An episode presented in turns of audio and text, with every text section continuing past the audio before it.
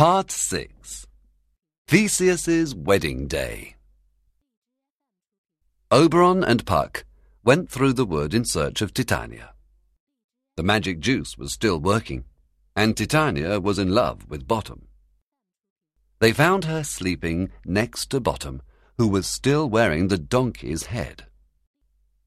Oberon felt a little ashamed of the trick he had played on his queen when he saw how much she loved the strange creature.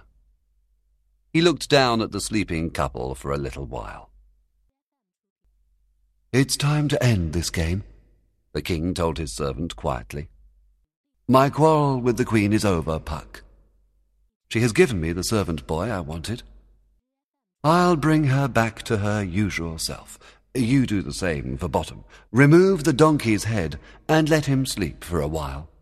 When he wakes, he'll think everything that happened here was just a dream. Oberon poured some magic juice into Titania's eyes, and she began to wake. She opened her eyes and smiled at the king. Oberon, She said with a tender smile. it's you. But I've had such a strange dream. She told him. I thought I was in love with a donkey. There's your donkey, Oberon told her, and he pointed to Bottom, who was still asleep by her side. How ugly he is. The queen said. She moved away from Bottom. But what's been happening here? I don't understand this at all. Hush, said Oberon. I'll explain everything later. Now we must get ready. Today is Theseus's wedding day, and we must go to the palace tonight to help in the celebrations. He turned to Puck. We're all going to Athens, he told him. Lysander will marry Hermia, and Demetrius will marry Helena. And we'll be there to make the day a special one for everybody.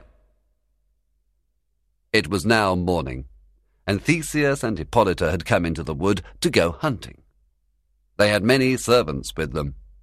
Theseus was very proud of his hunting dogs, and he wanted to show Hippolyta how splendid they were. These are the best hunting dogs in the world. He told her proudly. Soon we'll let them run through the wood. It'll be a splendid sight. As Theseus was speaking, he saw something on the ground in front of him. He stepped forward, and then gave a cry of surprise. Oh, there are people sleeping here. He said, Who can they be, I wonder? It's my daughter. cried Aegeus. And look, there's Lysander, and Demetrius, and Helena. What are they all doing here together? Perhaps they came into the wood to see the hunting. Theseus answered, It's a good thing we met them here, Aegeus. Today is my wedding day. It's today that Hermia has to make her choice about marrying Demetrius or going into a convent. Theseus ordered one of his servants to wake the young people. The servant blew his hunting horn, and all the hounds began to bark. The four young people began to wake. They looked confused, as if they were not sure what was happening. Theseus smiled at them. Then he spoke to Lysander. I'm surprised to see you all together. He told him, In Athens, you and Demetrius were enemies. What has happened to make you such good friends? Lysander hesitated for a moment before replying. I don't know what to say, sir. He began. I don't really understand what has happened or why we're all together here.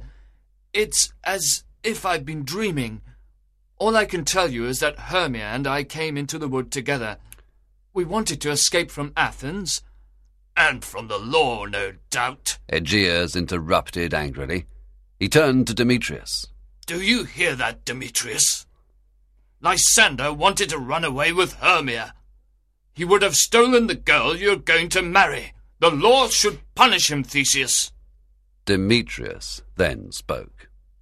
It's true that Lysander and Hermia ran away from Athens. They told Helena their secret, and I followed them. I was angry with Lysander, and I wanted to stop them. But then something happened. I can't describe it. All I know is that my love for Hermia has disappeared. It's Helena that I love now. Demetrius looked at Theseus. Then he went on. You know that I was in love with her before I saw Hermia. Now I'm in love with her again. I don't want to marry Hermia. Aegeus was very surprised at what Demetrius had said, and he did not know what to say. No one spoke for a while, and then Theseus made a sudden decision. I've changed my mind, Aegeus, he announced. I'm not going to punish Lysander and Hermia after all. We'll all be married together. Lysander will marry Hermia, Demetrius will marry Helena, and I will marry Hippolyta. It'll be a wonderful ceremony. Come on, everybody, he ordered them. We'll go back to Athens together. You can tell me everything that happened here in the wood while we're travelling. The four young people went back to the city with Theseus and the others. When Bottom woke up, he found himself alone in the wood. He sat up and looked around him. He, too, did not understand what had happened to him. What a dream I've had, he thought. I thought I was. I thought. He shook his head.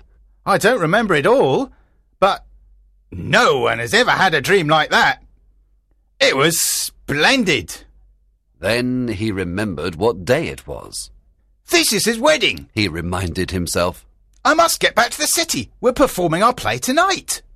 Bottom jumped up and began to walk quickly through the wood towards Athens.